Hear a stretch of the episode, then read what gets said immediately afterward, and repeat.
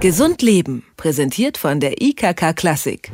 Die ersten Schniefnasen röten sich, Teebeutel werden in die Tassen geworfen und die Verkaufszahlen für Taschentücher steigen vermutlich wieder an.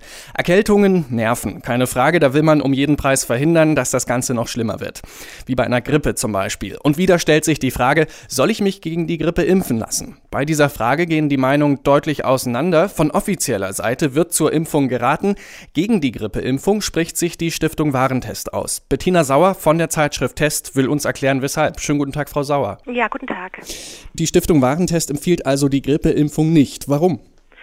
Na, so pauschal kann man das nicht sagen. Also offiziell empfohlen wird die Impfung ja nicht allen Deutschen, sondern nur bestimmten Risikogruppen. Das sind vor allen Dingen die älteren Menschen, die chronisch Kranken, medizinisches Personal und Schwangere. Das heißt, die Mehrheit der Menschen hat keine offizielle Empfehlung, sich gegen Grippe impfen zu lassen. Die Stiftung Warentest sieht die Empfehlung, äh, die es gibt, etwas kritisch, weil mit zunehmendem Alter der Impfschutz bei der Grippeimpfung immer schwächer wird. Das heißt, genau die alten Leute haben kaum noch Schutzwirkungen. Und deshalb haben wir geschrieben, dass ähm, das wenig sinnvoll ist, die gängige Impfempfehlung, haben aber auch gesagt, dass jeder natürlich individuell entscheiden muss, ob er sich impfen lässt oder nicht, zum Beispiel mit seinem Arzt. Und es kann ja sein, dass ähm, jemand über 60 das bisschen Schutz, was die Impfung ihm vielleicht gibt, abgreifen will. Ne? Also wir haben nicht gesagt, macht es auf keinen Fall. Wir haben gesagt, besprecht es mit dem Arzt. Jetzt gibt es ja die Ständige Impfkommission, so ein hochkarätig besetztes Expertengremium. Das ist so Deutschlands höchste Instanz, wenn es ums Impfen geht. Wie kommt es denn, dass äh, die Meinungen dieser Kommission und ihre so auseinandergehen? Also es sind dieselben Studiendaten die Grundlage. Auch die Ständige Impfkommission sagt, dass der Impfschutz mit zunehmendem Alter immer schwächer wird. Und dann hat man eben unterschiedliche Konsequenzen draus gezogen. Die sagen sozusagen, es ist doch gut, das bisschen Schutz noch zu haben, weil im höheren Alter die Grippe auch immer gefährlicher wird. Das ist also ziemlich teuflisch, ne, dass die, die am schlechtesten geschützt sind, auch am meisten vor der Grippe zu befürchten haben. Und unsere Experten haben eben gesagt, ähm, dass das bisschen Schutz eben wenig sinnvoll ist, sich geben zu lassen, dass es möglicherweise sinnvoller wäre, die Kinder zu impfen.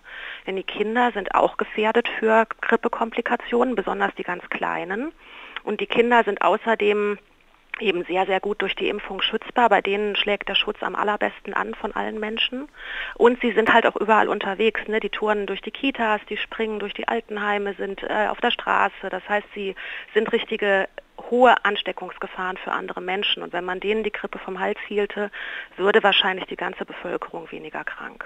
Aber auch bei den anderen äh, Leuten ist da nicht ein geringerer Schutz nicht besser als gar keiner? Ja, eben. Das muss jetzt jeder für sich entscheiden. Wenn ich jetzt über 60 wäre, würde ich mir nochmal abwägen, ob ich nicht das bisschen Schutz haben will. Und offiziell steht mir diese Impfung zu. Die Krankenkassen würden sie mir bezahlen, wenn ich über 60 bin. Und wenn ich und mein Arzt sich einig sind, dass das bisschen Schutz besser ist als nichts, dann man sich eben impfen. Nun ist die Stiftung Warntest zu dem Ergebnis gekommen, dass ältere Menschen auf die Impfung nicht mehr so ansprechen wie jüngere. Raten Sie dann also den Jüngeren, sich impfen zu lassen? Ja, also die, was unsere Experten da ausgeknobelt haben, ist also die Empfehlung, dass vor allen Dingen die Kinder sich impfen lassen sollten, weil das eben die Grippe sehr, sehr dramatisch eindämmen würde in ganz Deutschland höchstwahrscheinlich. Für die Kinder gibt es aber keine offizielle Impfempfehlung. Das bedeutet, wer eben jetzt sein Kind impfen lassen will, muss das auch mit seinem Arzt besprechen und muss dann auch noch hoffen, dass die Krankenkasse bei ihm diese Impfung bezahlt. Ne? Manche Kassen machen das, obwohl es nicht offiziell empfohlen ist. Und äh, für uns Ältere, die eben kein Kind mehr sind, gibt es auch keine offizielle Impfempfehlung. Das muss man nochmal betonen. Also jeder, der jetzt zum Beispiel mit 30 oder so denkt, er möchte sich gegen Grippe impfen lassen, muss es auch individuell mit Arzt und Krankenkasse klären, ob er diese Impfung erstattet bekommt.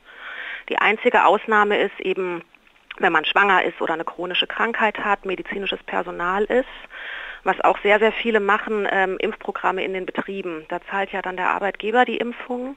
Der hat natürlich einen hohen Nutzen davon, weil wahrscheinlich sein, seine Belegschaft nicht äh, den halben Winter ausfällt wegen der Grippe. Mhm. Gleichzeitig hat das auch einen Vorteil, weil natürlich in den Büros viele Menschen zusammenkommen und dann die Grippe auch sehr weit verbreitet wird. Ne? Also wer die Chance hat, an so einem Impfprogramm aus dem Büro teilzunehmen, der sollte diese nutzen. Das haben wir in den Artikel auch geschrieben. Die Grippeimpfung ist nicht für alle Menschen empfehlenswert empfehlenswert. Jeder, der darüber nachdenkt, sollte das mit seinem Hausarzt besprechen. Das sagt Bettina Sauer von der Stiftung Warentest. Ich sage vielen Dank für das Gespräch. Gesund Leben, präsentiert von der IKK Klassik, gibt es auch zum Nachhören als Podcast.